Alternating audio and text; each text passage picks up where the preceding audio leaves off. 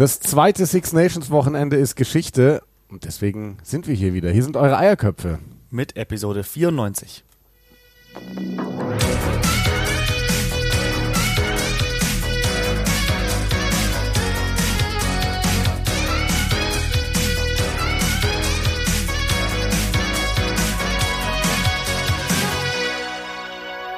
Kommt es dir auch lauter vor als sonst?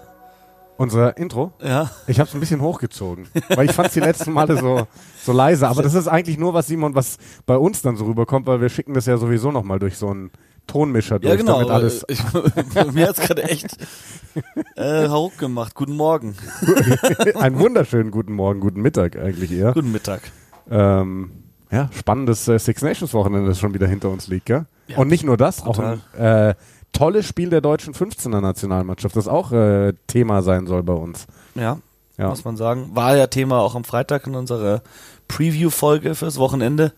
Genau die Spiele, die wir besprochen haben, sowohl die Six Nations als auch das Deutschlandspiel, haben zum Großteil das gehalten, was wir uns für ihn versprochen haben. Ich sag mal, vor allem das Auftaktspiel Irland gegen Frankreich. Also ich durfte es kommentieren auf Modern Sports TV und ich glaube, es ist das beste Spiel, was ich alleine je kommentiert habe. Ja, das war schon das echt war, saugut. boah, brutal. Von Ja. Anfang an, diese erste Hälfte, wie die sich gegenseitig auf die Schnauze gegeben haben. Hast du es komplett geschaut? Äh, quasi komplett. Ich habe immer mal wieder kurz irgendwie ein paar Minuten zwischendurch verpasst, aber quasi komplett habe ich Weil du selbst auch im Einsatz warst. Genau, weil ich selbst arbeiten musste und die anderen beiden Spiele, die habe ich dann quasi live nicht sehen können, habe aber zu Hause auf äh, eingestellt, dass mein Receiver alle Spiele aufnimmt, automatisch von den Six Nations und habe sie dann in volle Länge nochmal nachgeschaut. Ja.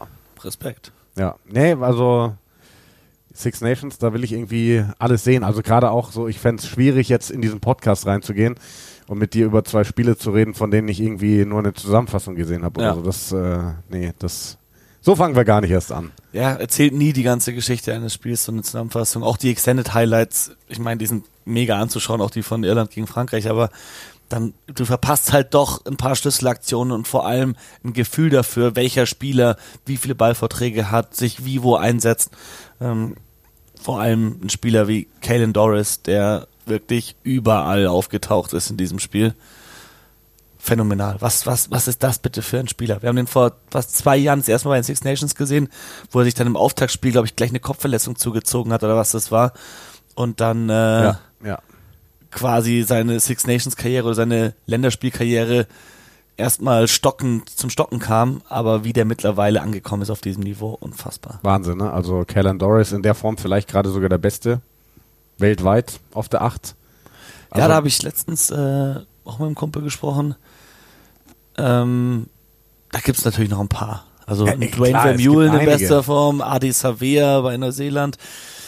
Aber Kellen Doris aktuell, weil er auch so agil ist, also er er ist so vielseitig, das Spiel, was er mitbringt, er körperlich kann er mit jedem Spieler mithalten auf der Welt. Der ist brutal, aber halt hat noch ein bisschen was anderes. Seine Beinarbeit, Formkontakt, Eben, immer diese ja. kleinen Sidesteps.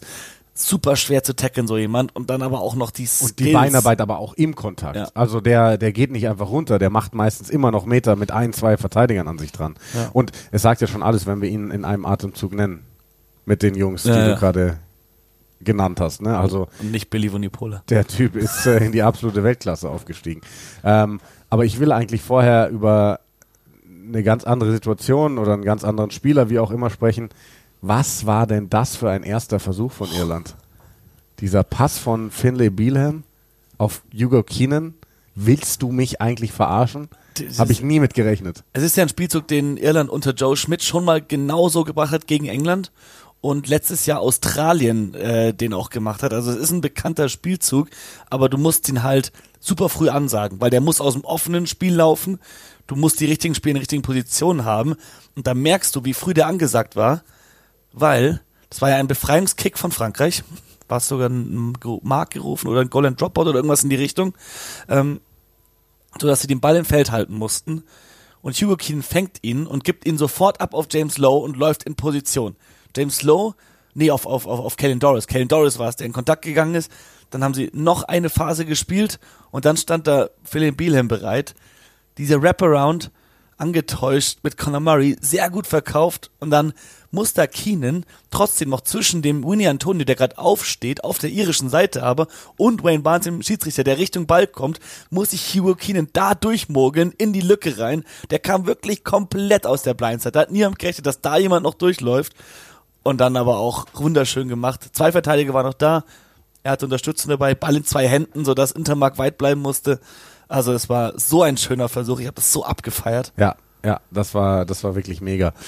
Ähm, Hugo Keen hatten wir auch äh, erwähnt als so möglichen Kandidaten fürs Fantasy-Team. Alle, die diesem Tipp gefolgt sind, freuen sich über verdammt viele Punkte. Haben auch viele gemacht, habe ich gesehen, oder ja, Eiköpfe-Liga. ja, ja, also 98 Punkte hat er gemacht, wenn man ihn einfach so drin hatte. Wer ihn als Kapitän eingesetzt hat, da kann man dann nur sagen, herzlichen Glückwunsch. Ja. Ähm, ja, du bist drei Plätze runtergefallen, von der drei auf die sechs, aber immerhin, du gehörst immer noch. Ich dachte da eigentlich, oben es rein. läuft sehr gut das Wochenende für mich. Aber ein paar, also es gab halt viele Punkte an diesem Wochenende. Das heißt, man kann viel mehr machen. Also Ja. da waren halt Spieler, die solide waren mit so, ja, okay, Lorenzo Canone gelbe Karte, Sing mein Schwächster mit 17,8. Aber das ist jetzt keine unterirdische Performance. Trotzdem, wenn du sagst, so der Schnitt äh, von guten Spielern war so über 50, dann äh, eher schwierig. Was hatte ich sonst? George Turner hat zwar einen Versuch gelegt, aber auch eine gelbe Karte. Das war bitter. Ähm, Rio Dyer auf der Bank, Pinot auf der Bank, Arundel, mein Super Sub, war gut. Ich hatte erst Kelleher und ich habe gewechselt. Er hat mir so in den Arsch gebissen, dass Kelleher dann in der ersten Hälfte schon kam für Herring. Tja, ich habe Keller als Super Was hat er dir gemacht als Super Sub? Äh, als Über Super Sub 100. hat er 108,3 Punkte gemacht. Halt's ist mein Maul. bester Spieler an diesem Wochenende gewesen. Einer wäre noch besser gewesen. Kinghorn. Zwei Versuche, krass viele Running Mhm. Meters, kam früh für äh, Stuart Hogg. Den hatte ich auch überlegt, aber dachte, ja, der wird nicht so, ja, ich bin mich dann für Arundel entschieden, was auch nicht schlecht war, hat auch nur einen Versuch gelegt. Ähm, ist super gefährlich, der Junge. Ja. Aber wir driften ab. Ja, gut. ich Erstes sagen, Spiel. Irland. Genau, erstes Spiel. Ähm, so ein bisschen die, die Learnings, die wir draus mitnehmen. Ne? Ähm, also Frankreich gerade nicht auf dem Level, auf dem Frankreich war letztes Jahr, muss ich sagen. Es war jetzt die erste Niederlage nach 14 Siegen in Folge, wenn mich nicht Ja. alles täuscht. Heißt damit, dass sie auch äh, aus dem Rennen sind, um den, den Weltrekord einzustellen. Den halten, meine ich, Irland und England auch? Neuseeland und England. 18. Neuseeland und England waren es. Ja. Irland war auch mal in der Nähe. 18 Siege waren es, genau. Jetzt nach äh, 14 Schluss. Also momentan ist es, Irland hat beide beendet, beide ja, Siegesserie. ja, ist es nicht mehr ähm, das Frankreich, das wir letztes Jahr gesehen haben. Die Frage, die sich dann jetzt stellt und die werden wir nicht beantworten können, haben sie tatsächlich, ist es so ein klassischer Fall von zu früh gepiekt oder ist das einfach gerade so eine kleine Delle im, in der Leistungsentwicklung von Frankreich ähm, auf dem Weg Richtung WM, vielleicht sogar eine, die sie in Kauf nehmen. Ich weiß es nicht, aber also wir sagen ja, glaube ich, beide, ne? Seit langer, langer Zeit Frankreich eigentlich der Top-Favorit auf den WM-Titel. In der Form sind es eher nicht. Kleine Delle. Ähm, ja, ich, ich glaube, das ist halt dieses Auswärtsspiel. Das haben sie vor zwei Jahren gewonnen, aber trotzdem, also die Spiele zwischen Irland und Frankreich waren super eng die letzten Jahre. Letztes Jahr Irland ohne Johnny Sexton zum Beispiel, der in Paris angetreten, auch super schwieriges Spiel. Aber das ist ein Spiel, das Frankreich verlieren kann. Und vielleicht zu Hause nicht verliert und auch bei einer Heimwehr vielleicht nicht verliert. Die haben uns letzte Woche schon nicht so gut gefallen. Es war eine massive Steigerung im Vergleich zum ersten Wochenende von Frankreich, muss man sagen, durch die Bank hinweg. Aber immer noch das Angriffsspiel nicht da, wo es sein kann, wo es sein sollte für die WM. Aber ich denke, das werden sie wieder hinbekommen. Irland ist einfach gerade zu gut. Also man muss Frankreich vielleicht nochmal nach dem Turnier anschauen oder zumindest nach dem nächsten Spiel, Heimspiel gegen Schottland. Das ist äh, in zwei Wochen am Sonntag das Spiel. Ich denke, danach werden wir mehr wissen über Frankreich, weil dann haben wir sie gegen zwei gute Mannschaften und eine auch verbesserte italienische Mannschaft, aber da kannst du schwer einschätzen, wo Frankreich steht. Gegen Irland sahen sie nicht so schlecht aus, aber am Ende Irland einfach zu gut. Ja. Du hast übrigens, du hast, du hast mir gesagt, du freust dich auf den Podcast, weil du ein paar Meinungen hast, Ja. die mich überraschen Aber- werden. Da will ich jetzt mal eine zu diesem Spiel hören. Nee, äh, die sind tatsächlich zu den nächsten zwei Spielen. Okay. Ähm, also ich bin gespannt. Also vielleicht bist du äh, ja tatsächlich äh, selber Meinung dann, dann wie ich. Dann Ähm, lass doch kurz noch mal bei dem Spiel ja, bleiben. auf jeden Fall, auf jeden Fall. Ein paar Talking Point gibt's, Points gibt's. James Lowe ist war eigentlich kein Versuch. Der Fuß war absolut korrekt. Auf, auf, der, auf dem Rasen im Aus. Und es gab zwei Winkel, die das auch gezeigt haben. Einen von ganz vorne, einen von ganz hinten, die beide erst zur Halbzeit gezeigt wurden. Sowohl im Stadion als auch äh, in der Wiederholung bei, bei Modern Sports TV hast du gesehen, da ist der Fuß im Aus. Warum? Die, die Frage ist immer, oft ist es so, dass Videoschiedsrichter nicht alle Winkel zur Verfügung haben. Ich weiß nicht, wie es beim Rugby ist. Tatsächlich. Also das ist doch, das, seit Jahren beschweren sich alle, dass in Frankreich die TV-Direktoren, die das dem Videoschiedsrichter zuspielen, so ein paar Winkel für sich behalten und absichtlich nicht zeigen, wurde immer wieder kritisiert und scheinbar ist das Gleiche jetzt in Dublin passiert, weil die werden die Einstellungen gleich gehabt haben. Die haben sofort alle. Und wenn du da schaust und du, bevor du die eine oder andere drei oder viermal siehst, schaust du, dass du noch eine andere reinbringst. Ja. Vor allem eine, die sowas eindeutig zeigt. Also da natürlich will ich niemandem hier was vorwerfen, aber es sieht schon so aus, als hätte da jemand klug ein Bild zurückgehalten, was ich schade finde, weil Irland hätte auch ohne den Versuch gewonnen, meiner Meinung nach. Denke ich auch, denke ich auch. Also Irland hätte gewonnen. Ähm, ich muss sagen, die Winkel, die der Schiedsrichter zur Verfügung hatte, bin ich happy, dass sie den Versuch gegeben haben, weil einfach im Zweifel für, für den Angreifer, sage ich jetzt mal. Ne? er hatte einfach, gesagt, on-field ja. decision Genau, is try. genau. Can you give me a definite reason not to award the Und try? mit dem, Nein. mit dem Winkel war es nicht. Also man hat irgendwie so ein bisschen das Gefühl gehabt, ja, der, die Fußspitze die war wahrscheinlich war auch gerade. komisch. Vielleicht es Ja. sah auch aus, als wäre der Fuß viel höher gewesen teilweise, weil man wirklich nicht gesehen hat, ob da, ob da Rasen berührt wird. Also das war in der Einstellung wirklich schwer zu sehen, bis nicht zu sehen. Ich dachte auch, der wäre über dem Boden gewesen. Ähm, also von dem her, Wayne Barnes, wenn er die Frage so stellt, wie er es tut und der Videoschiedsrichter ihm keinen eindeutigen Beweis geben kann, dann richtige Entscheidung meiner Meinung nach. Ja, ja, absolut, absolut. Ähm, genau, ich bin auch der Meinung, auch ohne das Ding hätte, hätte Irland gewonnen. Ähm, du hast ja dann im Nachgang auch gesagt, vielleicht ein bisschen auslächelnde Gerechtigkeit, weil ich finde, es hätte eine rote Karte gegen Frankreich geben müssen. Ähm, ich bin kein Fan von roten Karten, ne, aber ähm, irgendwie versucht man sich ja so ein bisschen reinzufinden seit Jahren in die Regelauslegung und es gibt dann manchmal Situationen, die ich einfach nicht verstehen kann, also wie das keine rote Karte ist, nach dem, was man, also wir haben schon rote Karten für viel, viel weniger gesehen als das, was da am, am, am Samstag passiert ist. Ähm, Die vielleicht ist Aktion es dann, war, es war einfach mit Force gegen den, den ja, Kopf. also ich meine, das war das, das war ja die Aktion, wo dann ähm, äh, Ding runter musste, nicht nicht nicht Sheehan, wie heißt der? Ähm, ähm, ähm, Rob Herring. Rob Herring, Rob Herring. Herring, ja. wo er den Ball von Sechsten bekommen hat und Winnie Antonio mit sehr gutem Line-Speed, aber das ist genau die Gefahr mit Line-Speed, komplett aufrecht geht, ein richtig hartes Tackle, aber er ihn halt klar mit der Schulter zu hoch erwischt. Ja, ja. Und dann, sie, sie suchen ja dann immer eben nach diesem Mitigating Factors, ne, wo, wo sie sagen, ja, Kontakt zum Kopf ist eine rote Karte, jetzt suchen wir nach irgendwas, dass wir es auf eine gelbe Karte ähm, runter downgraden können quasi. Ähm, Was war in dem Fall die Mitigation? dass der allererste Kontakt auf Schulter und Brust war.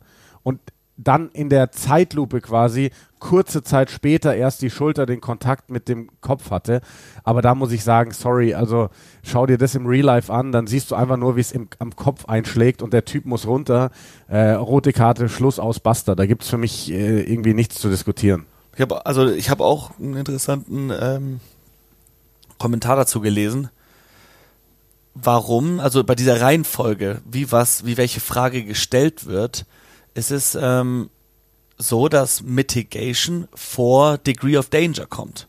Was ich dann auch äh, so, es ist doch ein absoluter High Degree of Danger. Also, Absolut. Also das muss man sagen bei der Sache, egal ob er ihn da kurz davor minimal in der Schulter berührt, der Hauptimpact ist gegen den Kopf mit der Schulter. Egal ob er dabei hochrutscht oder was da ist, der geht komplett aufrecht. Hardcore 140 Kilo Winnie Antonio mit der Schulter gegen den Spieler, der hauptsächlich diese Power gegen den Kopf bekommt. Das Ja. ist dann nicht wichtig, ob er davor gegen die Schulter geht oder irgendwas. Das ist saugefährlich. Das ist genau die Art von Tackle, die wir nicht mehr haben wollen in diesem Sport. Und deswegen bin ich da auch voll bei dir. Für mich ist das eine rote Karte. Ja. Und ich denke auch, der wird gesperrt werden. Der muss gesperrt werden. Ja. Weil das, weil sonst können wir aufhören, in der RFU zu beschließen, dass in, in, im Amateur-Rugby nur noch unterhalb des Bauchnabels getackelt Absolut. werden darf. wenn solche Tackles beim Profi-Level, das was alle schauen bei den Six Nations, so ein Tackle keine rote Karte ist, dann frage ich ja. mich wirklich, äh, also dann wird einfach nicht mit dem gleichen Maß gemessen. Absolut, bin ich komplett bei dir. Bin ich komplett bei dir. Simon, ähm, ich habe die ganze Zeit mein Handy in der Hand, ne, weil wir haben heute einen Gast. Ja, genau, ich spiele die ganze Zeit Candy Crush, bin ja Candy Crush Weltmeister.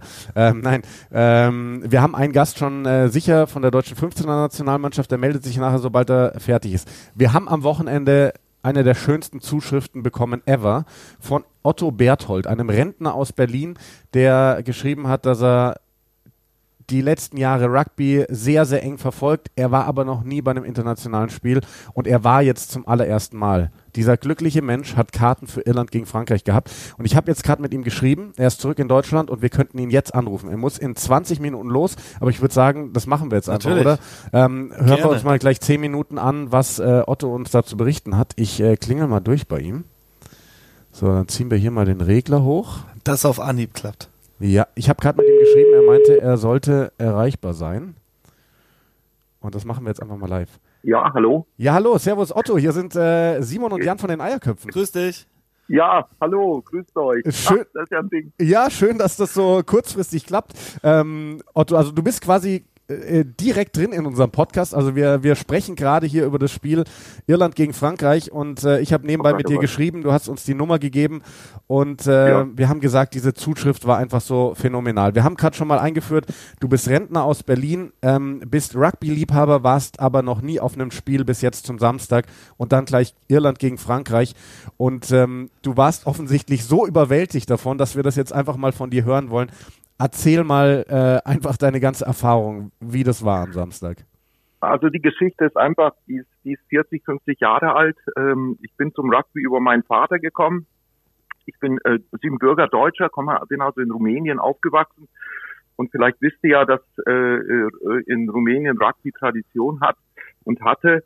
Und ähm, mein Vater hat als junger Mann Rugby gespielt und so bin ich zu diesem Sport gekommen und habe ihn dann vor allem, als ich dann nach Berlin zum Studium gekommen bin, dann über ähm, französisches äh, Militärfernsehen und, und englisches Militärfernsehen dann auch im Fernsehen sehen können. Und so bin ich äh, nach und nach sozusagen äh, immer mehr begeistert worden von dem Spiel. Und irgendwann vor 40 Jahren tauchten dann Namen auf wie Lansdowne Road und Murrayfield und Twickenham. Und das hat mich alles damals irgendwie elektrisiert und ich hatte dann immer das Glück, das hier im Fernsehen gucken zu können. Wir haben France 2 empfangen und die Franzosen. Und irgendwann habt ihr auch ihr dann angefangen, äh, äh, auf Deutsch auch äh, zu übertragen. Und äh, ich war einfach fasziniert von, von diesem Sport, auch wenn, muss ich sagen, ich nicht alle Regeln, also die Grundregeln kenne ich natürlich, aber nicht alle Finessen dann war ich auch hier mal beim Spiel. Äh, Berlin hat ja auch eine gewisse Rugby-Tradition, habe mir auch ein paar Bundesligaspiele angeguckt. Ich habe auch einen, Freund in Leipzig, der Schiedsrichter ist dort in der zweiten Rugby-Liga und ähm, mit dem haben wir dann auch mal Spiele besucht. Und so kam das, äh, dass ich dann letztes Jahr im Internet äh, die Chance hatte, über ein englisches Reisebüro äh, äh bin ich zufällig drauf gestoßen und ähm, dann habe ich gesagt, komm, das mache ich jetzt und dann habe ich mich da äh, sozusagen äh, habe ich eine Reise gebucht. So, und die hat jetzt am Wochenende stattgefunden. Und ähm, ich wollte einfach nur durch, mein, durch meine Mail, wollte ich einfach nur Mut machen, äh, für die, die so etwas äh, noch nie erlebt haben, äh, äh, durchaus auch ein, ein englisches Reisebüro, Gulliver's Travel heißen die, in Anspruch zu nehmen. Also top organisiert, hervorragend vorbereitet. Und äh, äh, das Ganze hat rund 1000 Euro gekostet, also ist nicht billig. Aber man kriegt ein Erlebnis fürs Leben und ähm, es war also, ich kann es kaum beschreiben, muss ich sagen. ja, das glaube ich. Wir dir. waren mit, ja, wir waren ähm, in einem Hotel. Ich komme da an, erstmal schon im Bus vom, vom Flughafen zum Hotel, äh, jede Menge Franzosen drin. Äh, von Vorteil ist, wenn man auch Französisch sprechen kann und Englisch, das kann ich Gott sei Dank und ich habe mich dann gleich mit denen unterhalten, haben uns über Rugby unterhalten und äh, äh, all das, was an Vorurteilen über, also positiv über äh, Rugby existiert, nicht Gentleman-Sport und, und äh, friedlich und ähm, äh, das trifft alles hundertprozentig zu. Es war eine, es ist eine Gemeinschaft, die ich jedem empfehlen kann, äh, mal zu genießen äh, an diesen, an diesen Städten des Ruhms, sag ich mal. Und ähm, ja, es war einfach wunder wunderschön. Im Hotel waren die Franzosen, die haben dort eine Blaskapelle gehabt, die haben gesungen, die haben sich gefreut und natürlich floss das Bier äh, und ähm, der Guinness und ähm, ja und am nächsten Tag dann zum Stadion. Man konnte schön hinlaufen. Schon der Weg dahin äh, ähm, mit vielen Iren, mit Franzosen, dann im Stadion selber alles wirklich äh, problemlos, friedlich, freundschaftlich. Dann die Gesänge, ähm, äh, nicht die, die Hymnen, ihr, ihr, ihr wisst, was ich meine. Äh, ja, die Fangesänge quasi. Ja. Hat, die Fangesänge, äh, wenn die Iren gesungen haben, dann haben die Franzosen gesungen.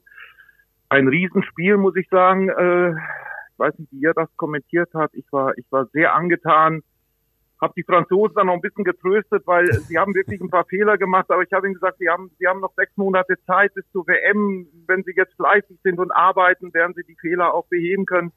Und äh, ähm, ich kenne jetzt die Konstellation nicht genau der WM-Auslosung, aber das wäre ein, ein würdiges Finale auch gewesen. Und äh, ja, also wie gesagt, ein, ein herrliches Erlebnis, dann am Abend nochmal zusammen gefeiert und genau, gestern haben wir zurückgeflogen. Es ist möglich auf jeden Fall. Diese beiden Mannschaften könnten entweder im Viertelfinale oder im Finale so, aufeinandertreffen. Okay. Ah ja, okay. Also okay. je nachdem, wenn sie beide Erster werden in ihrer Gruppe, ist Finale die einzige Möglichkeit. Und das ja, ist ja. nicht zu unwahrscheinlich. Erster und Zweiter der Weltrangliste ja, aktuell. Und entsprechend gut war das Spiel auch.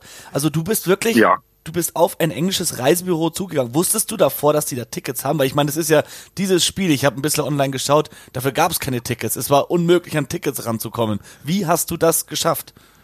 Du, ich bin, ich, ich weiß nicht, ich, ich bin bei Facebook und da Facebook weiß ja mehr über mich als, als ich über mich und irgendwie haben wir dir das plötzlich angeboten.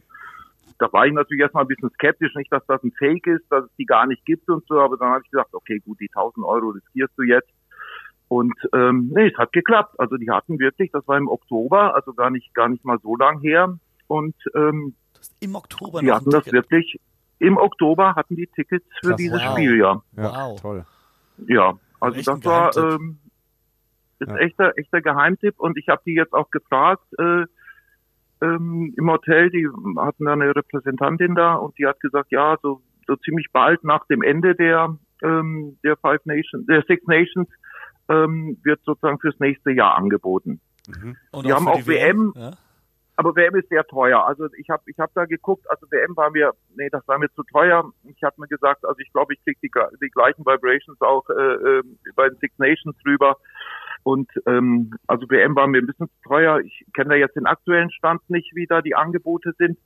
Aber ich würde euch auf jeden Fall oder ich würde den Hörern auf jeden Fall empfehlen, sich in den Newsletter aufnehmen zu lassen oder mal eine E-Mail zu schreiben Gulliver's Travel und äh, ähm, und ähm, einfach mal zu schauen, ähm, äh, wenn dann sozusagen die Angebote da rauskommen und äh, ja, und die haben auch wirklich, also ich glaube, es war ein einziges Spiel, ich weiß jetzt nicht genau welches, ein einziges Spiel war im Oktober nicht verfügbar, alle anderen waren verfügbar, ja. Ja, und äh, da hast du ja. wahrscheinlich wirklich mit das, das, das Beste ähm, bekommen. Also Irland gegen Frankreich, da geht momentan nichts drüber bei den Six genau. Nations. Erzähl doch noch mal so ein bisschen was mit äh, zu, zu, diesem Aufeinandertreffen mit, mit den anderen Fans. Ähm, hast du da jetzt so richtig Fe äh, Freundschaften geschlossen? Ähm, hast du noch Kontakt mit, mit, mit den Franzosen, mit den Iren, die du da vor Ort getroffen hast?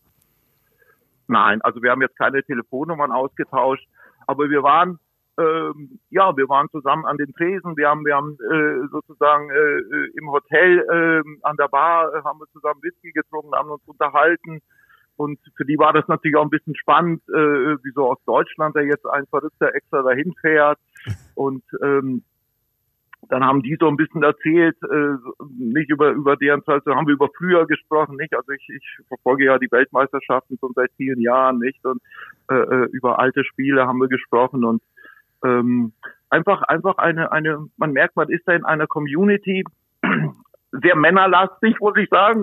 Also es waren, äh, ich habe dann so gesagt, ja nächstes Mal würde ich auch meine Frau mitnehmen. Oh, da haben da alle protestiert nee, nee, lass mal die Frau zu Hause machen. Also ganz, ganz lustig. Äh, auch viele Ältere habe ich auch gemerkt. Also alles so, so in meinem ähm, Alter, so ich bin ja 60 jetzt so in dem äh, Alter sozusagen und äh, ähm, ja, ne, einfach einfach tolle aus die kamen von überall aus Frankreich, äh, alles Vereinsnamen, die kannte ich natürlich nicht. Bin da jetzt nicht so zu Hause in der französischen Liga, die kennt ihr bestimmt alle und äh, ja, alle verkleidet natürlich auch. Das finde ich auch so eine so eine schöne Ja. Tradition beim Rugby, dass die hatten alle einen Gockelhahn auf dem Kopf oder oder waren als Asterix und Obelix und was weiß ich alles alles verkleidet und ähm, ja, also es war einfach eine einfach tolle Menschen, muss ich sagen. Auch die Iren, auch im Stadion, wenn gesungen wurde, The Fields of Anthony und so und dann da kriegst du Gänsehaut, wenn dann das Ganze und wir, ich bin ziemlich vorne an der Mahllinie gesessen, gesessen Ah, geil, geil. äh, und äh, konnte natürlich dann auch sozusagen dort äh, entscheidende Szenen auch. Ähm, äh, ich war leider auf der anderen Seite von von diesem Eck äh, ähm, von von dem von dem Low, wo der diese dieses ähm, Ah, ja. äh, diesen Try gemacht hat, wo er äh, so ums Eck da um, um die um die äh, Außenfahne, um die Eckfahne da herum das reingestochen hat. Wir genau auf der anderen Seite.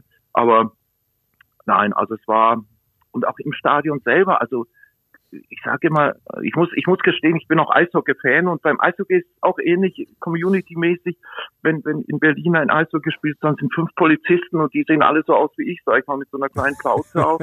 Und so war das auch in, in, in äh, Dublin. Also ich glaube, ich habe auf den ganzen Wegen dort vielleicht, vielleicht 20 Polizisten gesehen. Äh, äh, Im Stadion waren äh, vor uns, wir saßen relativ weit vorne an der, an der, äh, am Spielfeld, da waren drei Ordner, das waren alles, ich würde mal sagen, 16-Jährige. Äh, also auch dies alles drumherum, da benötigt es keine Polizei, kein Polizeischutz überall. Äh, die Kontrollen waren, es gab eigentlich überhaupt keine Kontrollen, fällt mir gerade ein, genau. Wir wurden gar nicht so, so, so, so gefilzt und alles. Also alles, diese ganze, all das, was man über Rugby sagt, das ist wirklich, das stimmt, das ist also, das ist faszinierend, ja. Ja, das ist, das ist schön, einfach von dir zu hören, von einem Menschen, der jetzt gerade zum ersten Mal da war, weil das ist das, was wir wirklich immer nach außen tragen, dass, dass eben das das Besondere ist beim Rugby. Diese Stimmung, alle äh, haben irgendwie Spaß zusammen und es gibt diese Gewalt nicht. Das ist, das ist wundervoll. Otto, Ja. ähm, deswegen freuen wir uns sehr, dass du diese Erfahrung machen konntest und dass du diese Erfahrung mit uns geteilt hast ähm, und dass du dir die Ja. Zeit genommen hast, äh, diese Geschichte mit uns zu teilen im Podcast. Danke. Dann äh, sagen wir Dankeschön, äh, wünschen dir jetzt noch einen schönen Tag und ähm, ja, äh, wünschen dir, dass du dir vielleicht auch äh, nochmal die Zeit nimmst, äh, dir ein Rugby-Spiel irgendwo anzuschauen, international. Mache ich auf jeden Fall. Und euch auch vielen Dank. Ihr habt uns natürlich, oder ihr habt mich natürlich hervorragend vorbereitet durch eure Podcasts. Und insofern äh, wusste ich ungefähr, was da auf mich zukommt, auch, ich sag mal so vom Spielniveau her und vom Spiel her. Und ähm, macht weiter so und ich höre euch auch weiterhin sehr gerne. Und schön natürlich, dass ihr auch jede Woche was singt. Wunderbar. Dankeschön, Otto. Herzlichen Dank und einen schönen Tag. Ciao, ciao. Servus. Ciao. Euch auch. Tschüss. Mega, mega Geschichte. Ähm, Habe ich mir gedacht, das muss rein in den Podcast, oder? Wie sehr kann ein Mensch eigentlich von einem Rugby-Spiel schwärmen, ohne Ja. über das eigentliche Spiel zu reden? Ja, ja, ja. Also ich, wir, wir saßen hier und Brutal. haben gedacht, so, okay, ähm, ich, Eine ob, bessere ob wir noch Werbung, eine Frage stellen, so. bessere Werbung für Live-Rugby gibt es nicht. Ja, ja. Ja, äh, Wahnsinn. Ähm, und jetzt hat übrigens gerade unser nächster Gesprächspartner geschrieben, vor zwei Minuten, dass er jetzt erreichbar ist. Deswegen, Simon, wir müssen ja nicht immer hier den roten Faden durchziehen. Ich würde sagen, die Podcast-Folge wird jetzt halt einfach mal ein bisschen von A nach F, dann zurück zu B. Wir haben über Irland, Frankreich gesprochen. Wir haben einen Erfahrungsbericht von vor Ort. Und bevor wir mit den Six Nations weitermachen, packen wir jetzt die deutsche 15er-Mannschaft rein, oder? Klingt gut. tolle Leistung gezeigt ähm, gegen Spanien am Wochenende. Leider doch am Ende deutlich verloren. Ähm, und wir werden jetzt anrufen bei Michel Himmer, der auf der zweiten Reihe gestartet ist. Und auch das machen wir jetzt einfach direkt. Zack, bumm. Ich drücke auf Anrufen. Französische Nummer. Der spielt nämlich in Frankreich. Und dann ist er bei uns in der Leitung. Michel, kannst du uns Hallo. hören? Hi. Ja, ich höre euch. Hört ihr mich? Ja, wir hören dich wunderbar. Servus. Sehr schön. Ähm, du bist jetzt quasi direkt mittendrin in unserem Podcast. Ähm, du bist unser zweiter Gast, weil wir haben gerade mit äh, Otto telefoniert, ein Rentner aus Berlin, der am Wochenende beim Spiel Irland gegen Frankreich war und das war sein allererstes äh, internationales Rugby-Spiel. Du kannst dir nicht vorstellen, wie der Typ geschwärmt hat. Das war wirklich äh, herzerwärmend, würde ich sagen. Und Sehr gut. wir hoffen, dass äh, du auch gleich ein bisschen ins Schwärmen kommt, kommst. Äh, ihr habt zwar gestern verloren gegen Spanien, aber Simon und ich sind der Meinung, dass ihr über weite Strecken echt ein gutes Spiel gemacht hast. Ähm, habt, ähm, wie ist denn deine Einschätzung zum Spiel gestern? Ja, ich, ich bin der gleichen Meinung. Ich glaube, wir haben an vielen Stellen gezeigt, dass wir das Level haben. Ich glaube, wir haben an vielen Stellen gezeigt, dass wir auch die Härte haben und dass wir uns nicht verstecken müssen. Ich glaube, ähm, wenn man es trocken analysiert, ich glaube, an manchen Stellen hat einfach die der Feinschliff, sage ich mal, gefehlt, die taktischen Entscheidungen vielleicht nicht so getroffen, wie man sie müsste, um, sage ich mal, zu gewinnen. Da hat man halt gemerkt, dass da was heißt, vielleicht auch die Erfahrung fehlt oder auch, dass man halt nicht so viel auf dem Level ist, aber vom Körperlichen und vom Können äh, haben wir, glaube ich, kein Problem mitzuhalten. Das ist eher der strategische Teil, der noch ein bisschen hinterherhängt, würde ja. ich sagen. Ist, das, das ist ja. bemerkenswert, dass wirklich das äh, körperlich, physisch, äh, von der Härte her, dass es wirklich mittlerweile, äh, dass Deutschland da auf dem Niveau mithalten kann. Sehr, sehr schön zu sehen. Äh, du sagst, äh, taktisch könnte es vielleicht noch ein bisschen besser sein. Was hattet ihr euch denn vor dem Spiel oder für das Spiel vorgenommen? Was war denn so eure, eure Taktik, eure Strategie, um Spanien das Leben schwer zu machen? Also wir, wir haben, wir haben sozusagen gesehen, wie man ja auch am Anfang, wo, womit wir auch am Anfang ja erstmal überrascht wurden, in der Analyse, dass sie sehr gerne viel spielen. Also die Spanier gehen nicht taktisch immer für die Punkte. Also natürlich haben sie es dann auch am Ende gemacht gegen uns. Aber wir haben schon im Spiel gegen äh, Holland, was da vorgespielt gesehen haben, dass die überall gerne spielen wollen. Also selbst in ihrer eigenen 22, dass sie spielen wollen. Also war unsere Grundidee strategisch, dass wir sozusagen in unseren 50 Metern den Ball zu denen bringen und dann dort auf Fehler warten. Ja. Ähm, ist denn so im Nachhinein eigentlich auch der Eindruck bei euch da, da wäre mehr drin gewesen, das Spiel hättet ihr auch gewinnen können? Ähm, auf jeden Fall. Also zum gewissen Teil ist das Spiel natürlich, also das Spiel ist zum einen Teil sehr positiv, zum anderen Teil natürlich auch sehr frustrierend. Also wie er selber gesagt hat, wir hatten das Niveau, wir waren dran. Ich glaube, in der zweiten Halbzeit haben wir hin und wieder zur Gasse gekriegt. Vielleicht hätte man die drei, also natürlich ist es immer leicht nach dem Spiel zu sagen. Vielleicht hätte man zwei, dreimal die drei Punkte genommen, wenn man in deren Hälfte war bei Straftritten und wäre näher ans Ergebnis gekommen. Dann wäre man vielleicht am Ende nur mit, mit sechs Punkten Unterschied zu ihnen gewesen und hätte natürlich auch mit dem Schwung, den wir sozusagen durch, dadurch, dass wir sie zum Teil dominiert haben, gewonnen haben, vielleicht auch das Spiel, das ich mal noch stärker wenden können. Habt ihr denn in den Aber nächsten... es ist natürlich immer einfach nach dem Spiel gesagt, da hätte man vielleicht die Punkte nehmen sollen und da war es vielleicht besser zum Versuch zu gehen oder so. Aber das meine ich halt, da waren die Spanier am Ende taktisch schlauer, die haben das, die haben das schlau gemacht. Ja. Habt ihr denn in den nächsten Wochen viel Zeit zusammen äh, bis zum nächsten Spiel, um an der Taktik und der also Strategie also, zu feilen? Spiel ist ja schon am Samstag, glaube ich, ne, gegen die Niederlande. Ja, wir spielen Samstag Wochen? und wir treffen uns jetzt, glaube ich, wieder Donnerstag. Dann ja, natürlich dadurch, dass wir viele Leute haben, die nochmal arbeiten, haben wir natürlich nicht den Luxus, dass wir so viel Zeit äh, zusammen haben oder bisher noch nicht hatten. Ähm, aber ich muss sagen, dass die Sachen, die wir sozusagen vorgenommen haben und die wir vom Georgien-Spiel jetzt schon gegen Spanien erinnern wurden, sehr schnell übernommen wurden. Also wir hatten vor dem Spiel ja mehr oder weniger den Freitag und den Samstag zusammen. Freitagabend auch nur. Und dafür haben wir trotzdem zwei, drei Fehler abgestellt, Sachen im Georgien-Spiel gelernt. Und wenn uns das wieder so gegen Holland gelingt, das wäre natürlich super, wenn die gleiche Lernkurve wieder so weitergeht. Ja, Holland, wenn wir da mal auf die Ergebnisse schauen, die hatten auch ein enges Spiel in Spanien, die haben mit acht Punkten da verloren und ähm, die haben jetzt ein, ich sag mal so von außen betrachtet, ganz gutes Ergebnis eigentlich hingelegt gegen Georgien, haben 8 zu 40 verloren. Ähm, ja, was erwartet ich habe habe gehört, dass die erste Halbzeit wohl ziemlich gut sein soll. Ich habe das Spiel noch nicht gesehen. Okay. Das werde ich mir die Woche wohl anschauen, aber die, die Holländer sollen wohl ordentlich gegen Georgien gespielt haben. Ja, wa was erwartet ihr denn für ein Spiel? Erwartet ihr einen, ein Spiel auf Augenhöhe oder also das, das mit Sicherheit, aber ähm, schon irgendwie eine Idee, wo, wo man, wo man den Niederlanden wehtun kann? Äh, ich muss zugeben, da wir gestern erst gespielt haben, sind wir noch nicht richtig in einer, also ich für meinen Teil, ich weiß nicht, wie, wie es beim Trainerteil, wie es im Trainerteam ist, äh, ich bin noch gar nicht in der Analyse angekommen. Das wird jetzt heute und morgen, denke ich mal, passieren. Äh, ich muss zugeben, ich habe mir das Spiel auch gar nicht angeschaut, äh, weil ich weil ich das, das wir sowieso in der Woche anschauen muss. Die haben ja, glaube ich, Samstag gespielt. Ja, ja. Ähm, ich habe von ein paar Teamkollegen gehört, dass wohl der Sturm ziemlich gut sein soll von Holland und dass man da wohl viel gegenarbeiten muss. Aber das kommt uns ja eigentlich auch gelegen, weil wir auch gerne mit dem Sturm arbeiten. Und dann muss man sich halt wahrscheinlich da messen, äh, den ganzen taktischen Feinschliff, äh, welchen, ab wo wir spielen, ob wir auch wieder in deren Hälfte spielen oder so. Äh, Das wird dann wahrscheinlich erst am Donnerstag von den Trainern gesagt. Und was wir auch jetzt in der Woche analysieren werden. Ja. Wie zufrieden bist du denn eigentlich mit dem äh, Spiel, sage ich jetzt mal, von der zweiten Reihe? Du hast gemeinsam mit Hassan Rayan angefangen ähm, und mein Eindruck war, ihr wart wirklich äh, sehr präsent, sehr, sehr auffällig. Warst du zufrieden? Äh, ja, ich war zufrieden. Also ich muss sagen, ich habe nicht so viele Bälle selber berührt. Ich glaube, Hassan hat deutlich mehr Bälle als ich berührt. Dafür habe ich viel und gut gecleant, meiner Meinung nach. Ich glaube, wir waren beide verteidigungstechnisch präsent. Ähm, das Einzige ist halt ein bisschen ärgerlich. Ich glaube, unsere Mall Defense ist ja mit zweimal mehr, glaube ich, zusammengebrochen. Mhm. Da weiß ich nicht, ob da vielleicht auch wir beide Fehler gemacht haben, aber insgesamt bin ich zufrieden und ich glaube auch der Hassan hat auch ein gutes Spiel gemacht, was ich mitbekommen habe. Ja, ja. Um so Fehler äh, festzustellen, wie ähm, intensiv analysiert ihr die Spiele gemeinsam mit dem Trainerteam? Sowas, wenn du jetzt sagst, Mall verteilen, dann müssen wir mal schauen, ob wir das waren, die das da zu Bruch gebracht haben. Ähm, wie sieht sowas aus, so eine Videoanalyse bei euch?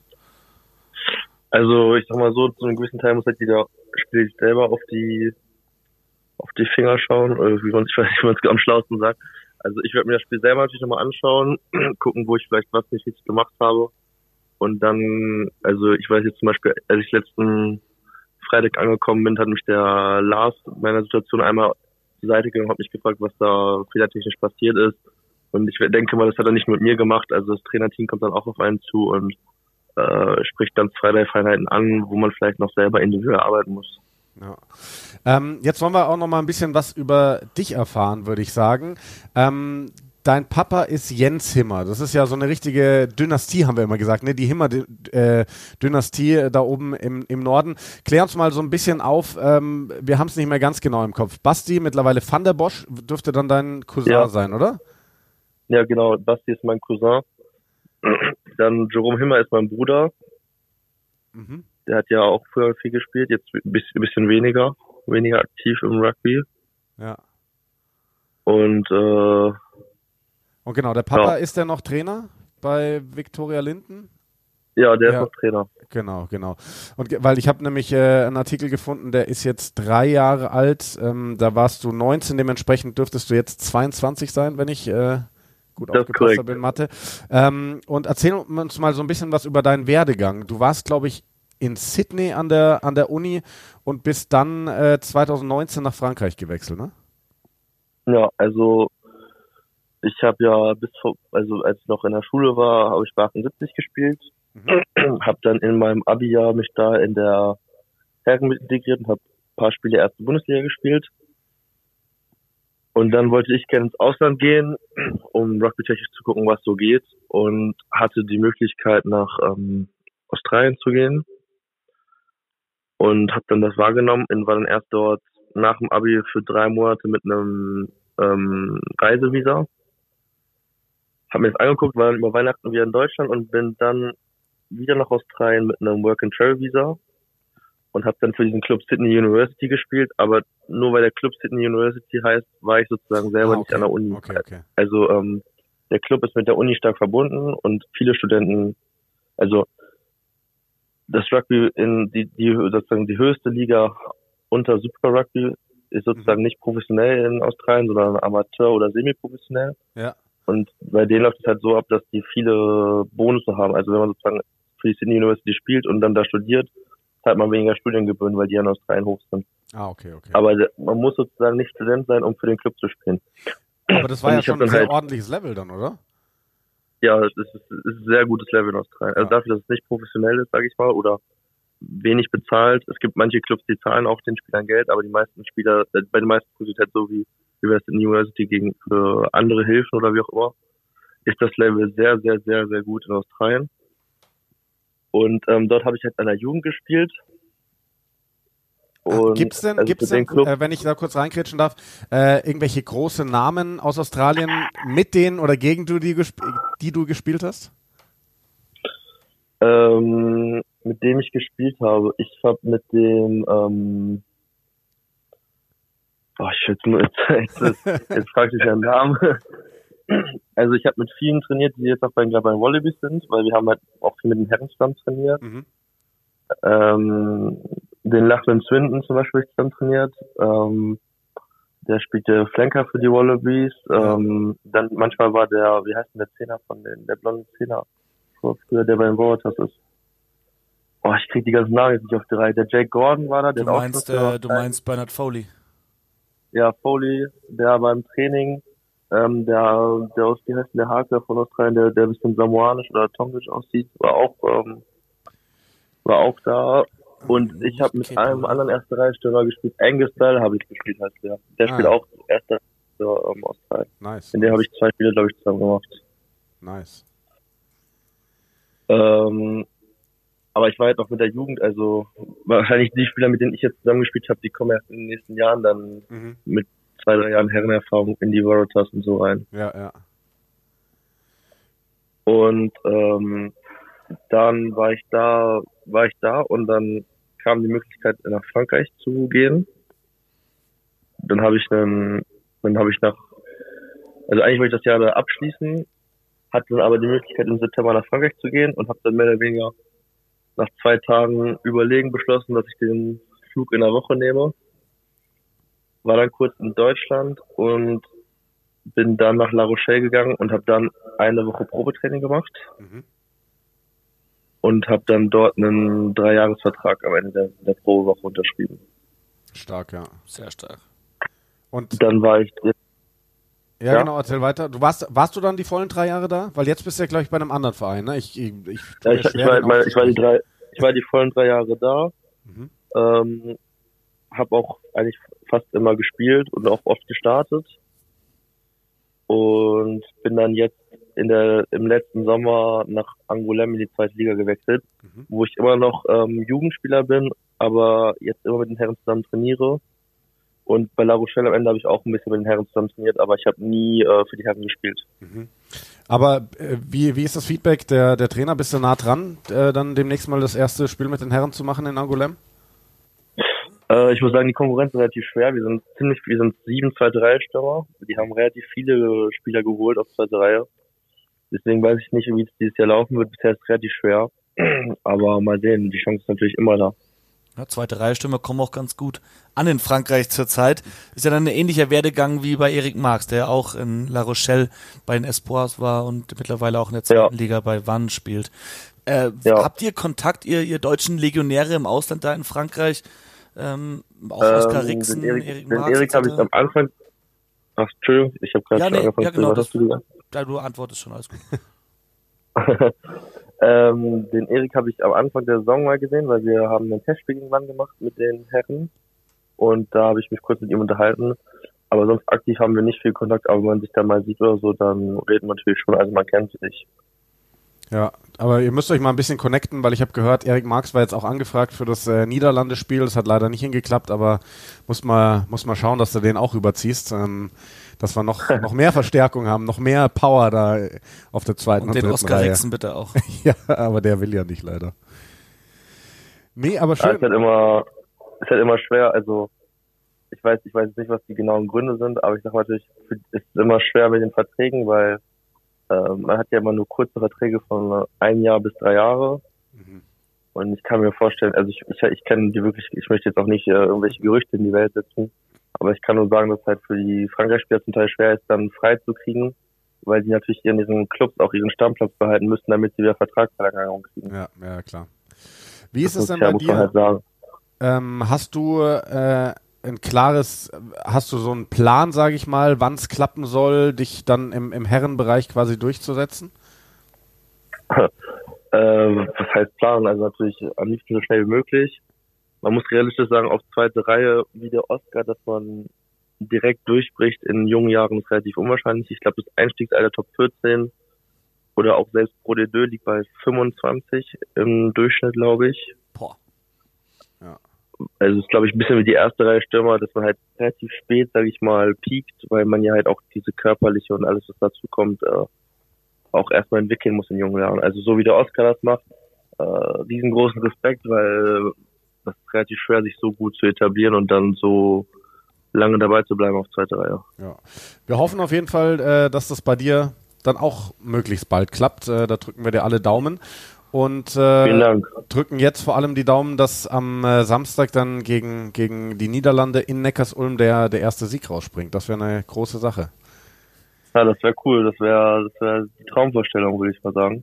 Ja. Das würde dann auch viel, viel, ähm, wie sagt man, viel Euphorie für die fürs nächste Jahr bringen, weil die, die Competition geht ja dann über zwei Jahre. Ja. Das wäre ein, das wäre ein super Boost, glaube ich, für die ganze Gruppe und auch um zu zeigen, dass man äh, nicht weit weg ist von allen. Ja, absolut. Super, dann herzlichen Dank für deine Zeit, Michel, und alles Gute für Samstag und für die Zukunft. Dank dir. Vielen Danke, Dank, vielen servus. Dank an euch. Jo, Tschüss. ciao, ciao. So, Ich dachte, die würden dieses Jahr immer parallel zu den Six Nations Wochenenden spielen. tatsächlich Deswegen dachte ich, dass die auch eine Woche Pause haben jetzt. nee, genau, die spielen jetzt tatsächlich am Samstag direkt wieder äh, in Neckars-Ulm. Stimmt, deswegen gibt's bei uns ja den Trip auch. Ne? Genau, also bei uns. Übrigens, ah, ja, Neckarsulm, nicht Neckarsulm. Das ist, Neckarsulm. ist der, der Okay. Ort, an dem die Sulm in den Neckar mundet. Wow, Deswegen Neckarsulm. Dass ich in diesem Podcast nochmal was lernen darf. Nein, dieser Podcast ist dafür da. nichts ich mit Ulm, hat nichts mit Ulm zu tun. Ja, das ist mir tatsächlich neu. Ja. Neckarsulm. Ah, Ja. okay. Hm. Siehst du mal. Äh, wir wollen ein bisschen weiter quatschen über Rugby, oder? Wir haben noch ein bisschen was vor uns. So ist es. Äh, nach unseren zwei Gästen. Irland, Frankreich würde ich sagen, haken wir ab. Wir haben ein paar Punkte angesprochen. Ähm, machen weiter mit Schottland gegen Wales, oder? ja. Und meine Meinung nach diesem Spiel, Schottland hat Wales auseinandergenommen, 35 zu 7. Trotzdem habe ich nach diesem Spiel keine Sorgen mehr um die walisische Zukunft. Weil ich glaube, dass da eine sehr gute junge Generation rankommt, ähm, die jetzt einfach mal ihr erstes Spiel hatte. Es ist wieder der Fall gewesen. Wir haben eine sehr eingespielte Mannschaft gegen eine komplett uneingespielte Mannschaft gesehen. Es ist so ein bisschen das, was so, so im Ansatz, das, was Italien vor einiger Zeit gemacht hat, ne, so die junge Generation reinzuwerfen. Und mir haben da viele gut gefallen. Und ich glaube, wenn das so weitergeht und vielleicht nochmal die eine oder andere Position ausgetauscht wird, dann wird Wales in der Lage sein, bald wieder richtig gute Spiele zu machen bei den Six Nations. Und ähm, ich glaube auch, weil doch noch ein bisschen Zeit ist bis zur Weltmeisterschaft, dass wir bis dahin wieder eine ganz andere walisische Mannschaft sehen. Also ich mache mir nach diesem Spiel, nach dieser deutlichen Niederlage keine Sorgen mehr um die Zukunft von Wales. Ich sehe, also was halt offensichtlich ist, diese Mannschaft hat Potenzial. Und die Mannschaft, die beim Auftagswochenende gegen Irland verloren hat, die hat kein Potenzial mehr nach oben.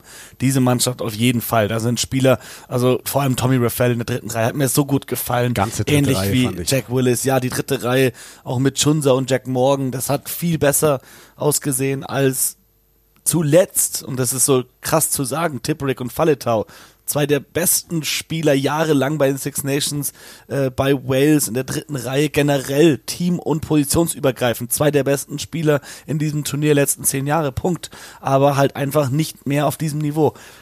Und äh, das, was danach kommt, ist schon gut. Ähm, und vor allem in der ersten Hälfte hat der Wales echt gut dagegen gehalten. Die hatten mit dieser letzte Pass von Dyer gefangen worden wäre von Bigger äh, mit der letzten Aktion der ersten Hälfte, wären sie sogar in Führung gegangen äh, zur Halbzeitpause. Und wer weiß, wie das dann weitergeht. Auch da hatten wir eine interessante Aktion der ersten Hälfte mit George Turner. Ähm, das war meiner Meinung nach ein Swinging Arm gegen den Kopf. Äh, gab nur eine gelbe Karte, weil der Gegner in dem Fall nach unten gegangen ist. Finde ich aber auch richtig. Es ist richtig, ähm, dass da eine Mitigation ist, aber auch da finde ich den Degree of Danger, weil also es gibt keinen Grund, warum man mit dem Arm so ausholen und zuschlagen muss. Swing Arm ist auch kein Rap. Also und es war eindeutig, dass er mit dem komplett schwingenden Unterarm ihn nur im Gesicht trifft. Also irgendwo, ja, okay, vielleicht war eine gelbe Karte in Ordnung, vielleicht weiß ich nicht. Ich fand's auch ähnlich kritisch wie äh, das Antonio-Tackle tatsächlich. Und auch da gibt's ja Leute, die sagen, wenn die Aktion von Winnie Antonio eine rote Karte wäre, dann können wir gleich aufhören, Rugby zu spielen, weil das einfach ein perfektes Tackle ist. Also da das ist unterschiedliche nicht, ja. Meinungen, äh, vor allem im Netz wie immer. Ähm, aber ja, nee, also bei Wales und Schottland, ich war überrascht, wie die Schotten sich in der ersten Hälfte wirklich wieder haben runterziehen lassen, wie es nicht funktioniert hat. Ja, das stimmt. Aber dann in Durchgang 2 Finn Russell und die ganze Mannschaft, es hat einfach so gut funktioniert. Und da sieht man, wie du sagst, diese eingespielte Mannschaft. Ich will nur noch mal sagen, absoluter Man-Crush bei Schottland von mir, Matt Ferguson, was der schon Brutales wieder für Spiel. ein Spiel gemacht Brutales hat. Spiel. Unfassbar. Der war an allem beteiligt, was gut war. Ja. Ähm, bei, bei Schottland, was ich auffällig fand, ähm, was mir wirklich gut gefällt, Schottland ist einfach eine Nation, die wahnsinnig viele nicht gebürtige Schotten integriert hat. Viele Südafrikaner, dazu ein Sione Tuipoloto und so weiter. Mit was für einer Inbrunst, die die Hymne mit, mitsingen vorher. Diese geniale Hymne, ich habe es ja gestern auch bei auf über unseren Facebook-Account Ja. äh, nochmal gerepostet, weil ich jedes Mal, jetzt ich haue jedes Mal Fernseher auf Vollgas 100 und äh, so laut Bei wie allen möglich. Hymnen aber. Also ich finde, also die schottische Hymne in Edinburgh ist schon die besonderste, Aber- weil aber- dieser Moment, wenn Hast du Islands Call gesehen? Ja. Johnny Sexton mit Ja, Tränen in ja, den Augen, Peter. Mani neben ihm, der das aus der tiefsten Seele herausbrüllt. Da hatte ich, ich hatte bei beiden Gänsehaut. ich hatte überall Gänsehaut, auch wenn ich die Italiener sehe und so weiter und so fort. Überall. Fast überall, ja. Ähm, nein, aber das, das äh, ist mir aufgefallen und das, das fand ich, äh, fand ich toll, dass die, dass die da so inbrünstig mitsingen, weil man gerade auch bei so einem Sione Tuipolotto, der für mich bisher so ein bisschen so ein nichtssagender Spieler war insgesamt, ähm, gemerkt hat, was das dem bedeutet, für diese Nation zu spielen und ich finde, der hat auch ein richtig gutes Spiel gemacht. Die In das war für mich immer das Problem bei Schottland. Die Innenpaarung, die fand ich selten gut. Und jetzt Tuipolotto, Jones, ah, das ist gut, das ist richtig gut. Dann die- diese Außen dazu, Stuart Hawk dazu, der, der früh runter musste. Eine Mannschaft, die ähm, durchaus das Potenzial hat, den Grand Slam zu gewinnen. Aber Tuipolotto hat, glaube ich, entweder eine schottische Mutter oder seine, seine Mutter ist äh, schottischer Abstammung. Also entweder, entweder Mutter oder Großeltern sind, sind Schotten. Also er ist, ist tatsächlich auch familiär an, an Schottland gebunden. Aber ich finde es am spannendsten immer bei den gebürtigen Engländern, die diese schottische Hymne mitsingen. Aber es ist eine grandiose Hymne. Ich singe die selbst als, als, als ja, bekannter England-Fan auch ganz gern hin und wieder mal mit. Die äh, Flower of Scotland, weil es einfach so eine schöne Melodie ist. Und dann im Murrayfield, es ist wirklich äh, ganz, ganz besonders. Und Schottland hat den Fluch gebrochen. Zum ersten Mal ein Wales von Warren Gatland gecoacht besiegt. Zum ersten Mal bei den Six Nations beide erste Spiele gewonnen. Ja. Äh, schottische Oma hat er übrigens. Schottische Oma. habe ich äh, nebenbei nachgeschaut, ja. Die ersten zwei gewonnen und das äh, beeindruckend, muss man sagen.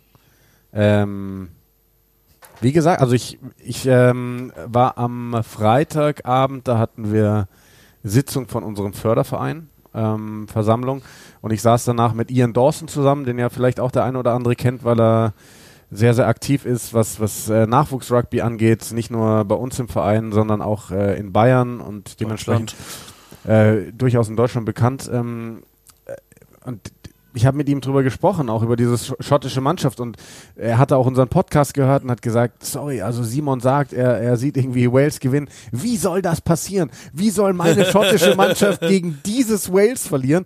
Und da habe ich zu ihm gesagt, ja, für mich auch schwer vorstellbar. Und äh, habe dann auch zu ihm gesagt, ganz ehrlich, für mich ist Schottland eher ähm, der erste Anwärter darauf, dem Sieger der Partie Irland gegen Frankreich den Grand Slam streitig zu machen. Keine Ahnung, vielleicht gewinnen sie am Ende auch, vielleicht gewinnen die jetzt gar kein Spiel mehr. Kann auch passieren bei den Schotten. Sehe ich aber nicht. voll auf den Schottland-Zug aufgesprungen. Ich, ich finde die Mannschaft gerade wahnsinnig. Wir hatten noch so ein Review gemacht äh, vor ein paar Wochen Ja? und gesagt hast, Schottland, da fehlt dir die Tiefe. Ja. Da, du irgendwie, du siehst nicht, wo diese Mannschaft ja, hin soll. Tiefe bin ich aber auch gespannt. Also wenn da mal, also erste Reihe Tiefe ist gegeben, wobei die Tiefe ist besser geworden. Also die Bank mittlerweile ist, also früher kam für mich da nicht, wenn Johnny Gray ist gerade einfach nur ein Bankspieler bei denen. Ja, weil aber auch Gil Gilchrist und sein Bruder Richie Gray so phänomenal Absolut. spielen. Und ich fand so lustig, dass mittlerweile Johnny Gray mehr aussieht wie Richie Gray als Richie Gray. Ja. Nein, also ich, ich, ich finde, ich, ich, ich weiß nicht, ich, ich mache mir da so ein bisschen Sorgen um die Zukunft. Und ich glaube, die Schotten haben auch Probleme, was, was den Nachwuchs angeht. Ähm, aber momentan steht da eine gute Mannschaft, die sehr eingespielt ist. Ja. Also ich finde auch, ich finde die super homogen. Ich finde, äh, Granger Townsend hat da eine richtig gute Mannschaft zusammengebracht und solange Finn Russell mit an Bord bleibt, äh, haben sie auch das bisschen Magie, um sie zu einer sehr, sehr guten Mannschaft zu machen. Aber Ja. ich wollte dich gerade nicht unterbrechen. Also du siehst Schottland wirklich als möglichen Titelanwärter bei diesen Six Nations. Ich meine, wer die ersten zwei Spiele gewonnen hat, England und Wales geschlagen hat, den musst du, glaube ich, dahin packen. Schottland hat die letzten Jahre eigentlich immer gegen Frankreich gut ausgesehen. Ähm, ich muss mir jetzt nochmal ganz Das nächstes auswärts in Frankreich und dann müssen sie nach Dublin. So, ähm, ich sage mal so, im Normalfall verlierst du in Frankreich. Im Normalfall, aber ich traue der Mannschaft zu, da, da einen Sieg zu holen. Oh nee, sie sind Warum zu Hause gegen Irland, glaube ich. Also sie spielen jetzt in Frankreich In und dann Frankreich zu Hause, und dann zu gegen, Hause Irland gegen und Irland. dann zu Dann Hause noch gegen Italien. Ähm, gegen Irland brauchen sie einen Sahnetag, müssen wir uns nichts vormachen.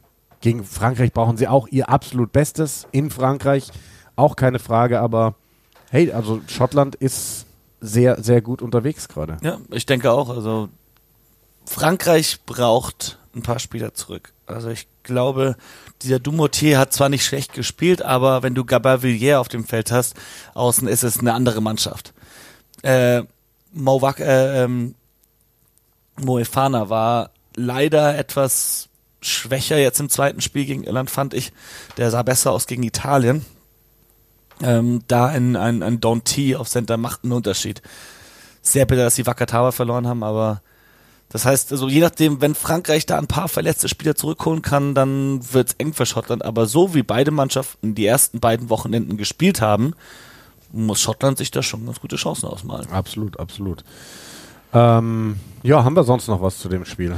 Ich weiß nicht, äh, hast du, noch eine? Also klar, zweite Hälfte, Schottland überragend, ähm, Wales muss man sagen, dann gar nicht mehr gut. Da haben sie echt äh, die Köpfe hängen lassen und dann ging auch nicht mehr viel. Dann wurde Ja. viel gewechselt am Ende und dann hatten sie echt die Partie schon aufgegeben. Und das fand ich dann aber auch. Da hat Warren Gatland gesagt, ja, dann gebe ich jetzt allen Spielern hier die Chance, mal gegen so eine krass gute schottische Mannschaft zu spielen, mal zu schauen, was möglich ist.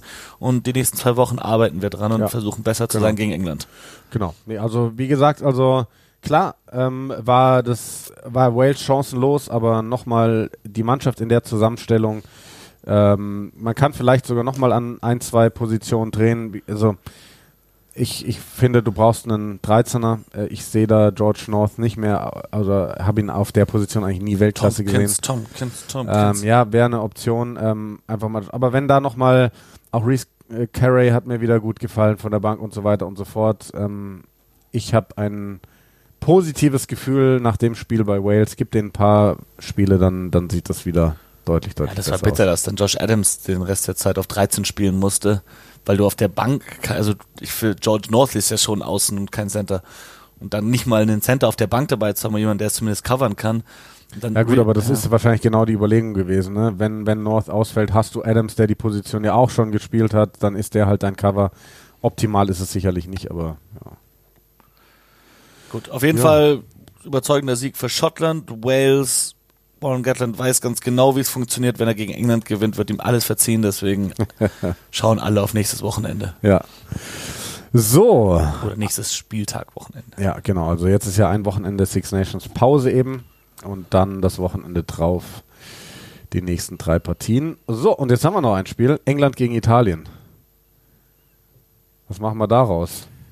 31-14, deutlicher Sieg für England. Also ich durfte ja kommentieren, Ja. ähm, auch wieder besser von Italien als letztes Jahr gegen England. 0 zu 33 zu Hause in Rom war ganz schwach. England ist so eine Mannschaft, die Italien nicht liegt. Deswegen Ja. haben sie auch noch nie gegen sie gewonnen.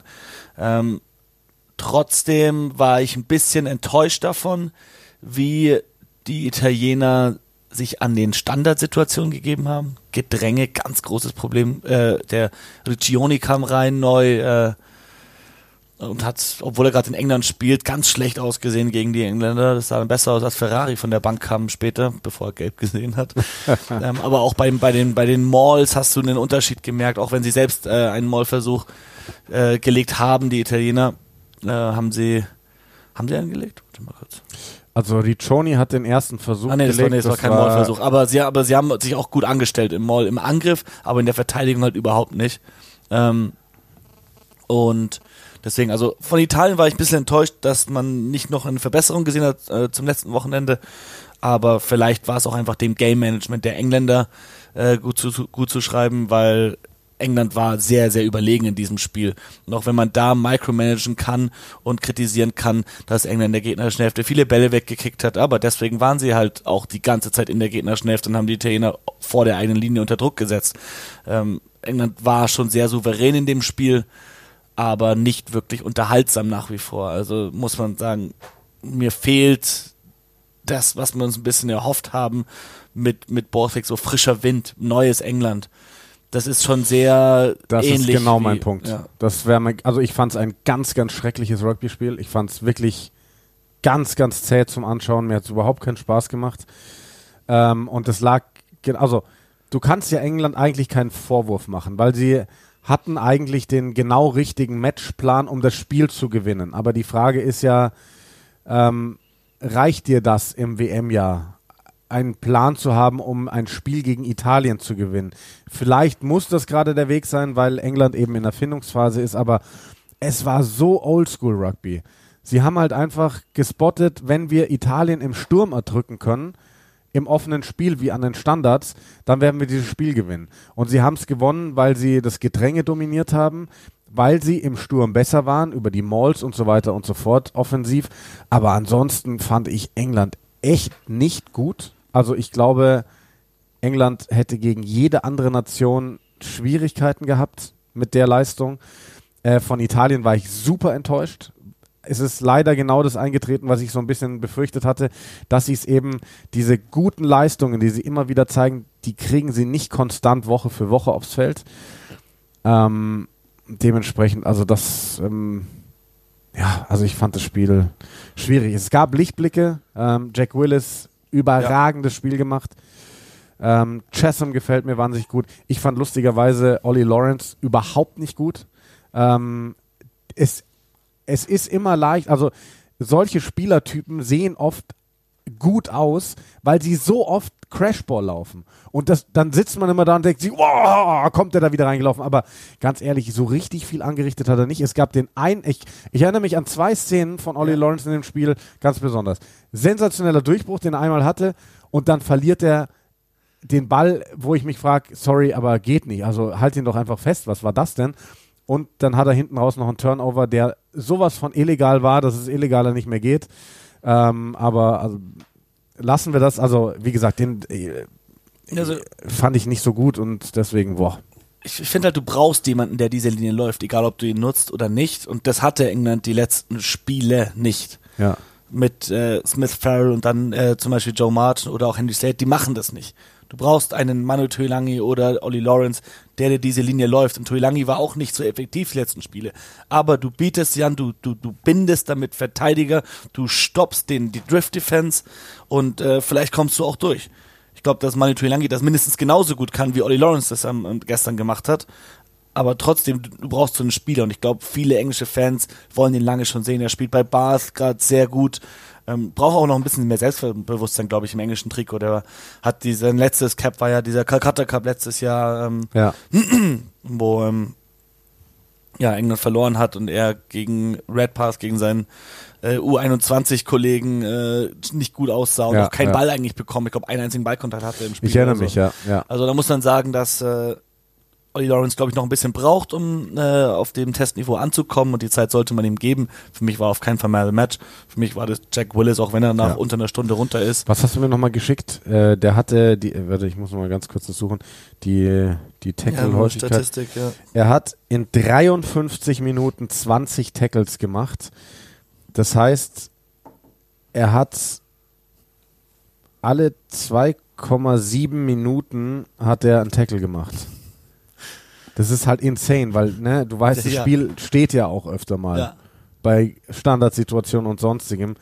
Das ist absolut insane und das ist die höchste Quote oder die, die, die schnellste Frequenz an Tackles quasi seit Daten erhoben werden Ja. im internationalen Sagt Rugby. dir alles. Sagt alles. Und dann noch einen Versuch gelegt, äh, Turnover einen noch geholt ähm, und oft am Breakdown dran gewesen.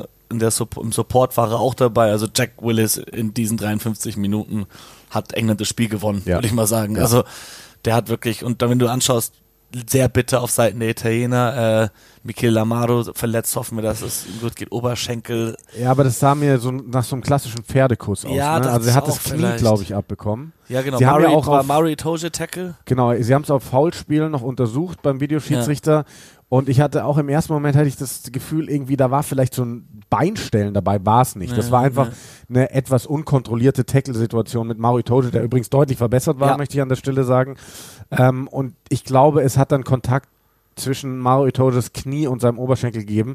Und wer sowas schon mal hatte, weiß, danach ist es wirklich, also Rugby-Spieler beißen bei so ziemlich alles auf die Zähne, aber äh, allem auf die Zähne, aber ein Pferdekuss, den läufst du nicht mehr raus, wenn Wer- der ja. heftig ist. Ja. Ja, also, ja, und dann musste er runter und ab dann ging es eigentlich nur noch bergab für Italien. Wer denkst du hat aus diesem Spiel mehr gelernt? Boah. Also für mich ganz klar England. Für mich kannst, weil allein was wir gerade gesagt, haben, Mario Itoje verbessert, hat mal wieder, hat gezeigt, äh, dass er sich wohler fühlt, wenn er, wenn er mehr Linespeed bringen kann, äh, wenn er die Freiheit hat, äh, dort am, am, am Ruck wieder mehr rumzuspielen.